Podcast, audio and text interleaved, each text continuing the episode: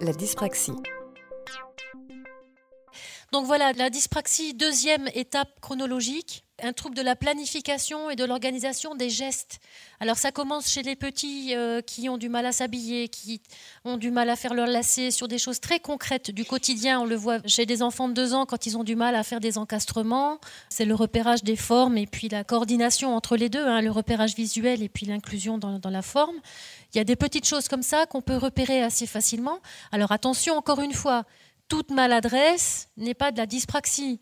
Il y a des enfants qui ont du mal à fermer leur manteau, à faire leur lacet, tout ça. Il y a un petit peu de flemme et un petit peu de manipulation. Hein. Donc, ces choses-là mises à part, on voit que sur plusieurs années, s'il y a vraiment des maladresses, si on sent que les enfants font des efforts pour y arriver, qu'ils n'arrivent pas, si on voit qu'ils en souffrent et si on voit que ça se traduit après au niveau de l'école par des difficultés à utiliser les petits objets, euh, les ciseaux, la colle, euh, à écrire sur les lignes. Bon, alors évidemment, dans la vidéo, ils vont pas commencer.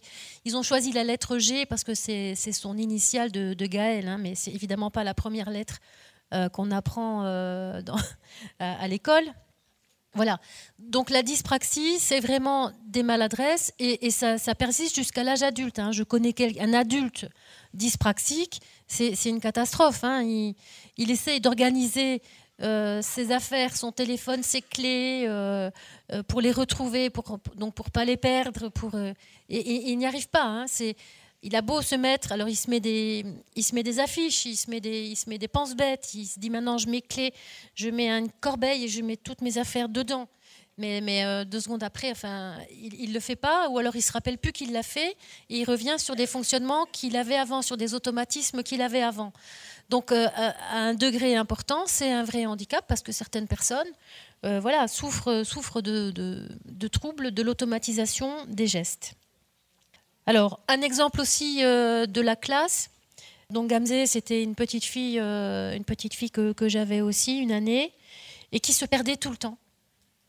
Ça fait partie des troubles, des troubles praxiques, hein, le défaut d'orientation. Elle se perdait tout le temps. Euh, alors elle faisait pas exprès, c'était pas pour éviter euh, des situations, mais elle était.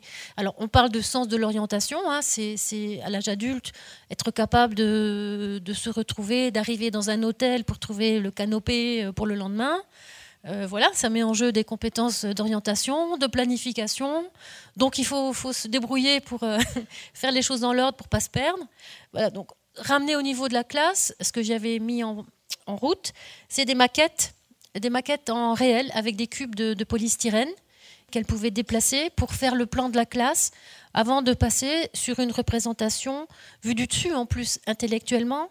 Pour les élèves qui sont dyspraxiques, c'est une opération mentale très compliquée d'avoir cette représentation à plat, vue du dessus, euh, d'un endroit que qu'on voit en réel en trois dimensions. Hein. Il, y a des, enfants qui ont des dyspraxies sont sont pas forcément capables de réaliser cette opération qui nous paraît euh, évidente qu'on ne remet pas en cause, mais pour eux, c'est quelque chose qui est très compliqué. Et du coup, après, dans les opérations, quelques années après, quand il faudra poser des opérations sur le cahier, vous pouvez avoir des opérations avec, du coup, comme il y a un défaut d'organisation de l'espace, vraiment une difficulté à aligner les chiffres dans les colonnes comme, comme les représentations euh, codifiées, qu'on pourrait prendre pour de la dyscalculie d'une manière abusive, parce que là, ce n'est pas du calcul, c'est simplement l'écriture dans l'espace du cahier et l'organisation par colonne. Hein.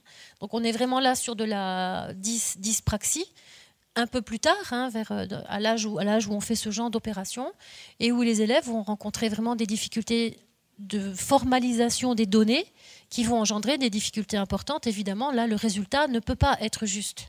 J'avais trouvé, c'est ce que je vous disais, hein, sur YouTube, euh, si vous cherchez les vidéos sur YouTube, alors, il faut faire attention parce que justement, il y a beaucoup d'erreurs. C'était un document, euh, c'était à destination des parents.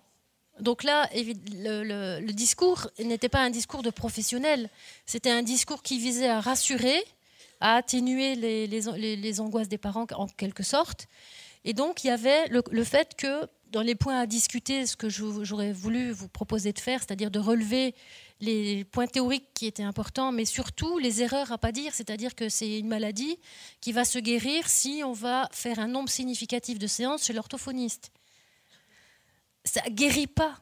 Le rôle de l'orthophoniste est fondamental pour faire un travail différent, mais on ne guérit pas de la dyslexie par 50 ou 60 séances d'orthophoniste. Il les faut peut-être, mais on ne guérit pas. Et c'est un des mots qui est souvent employé dans les vidéos qui sont faites par les parents ou à destination des parents.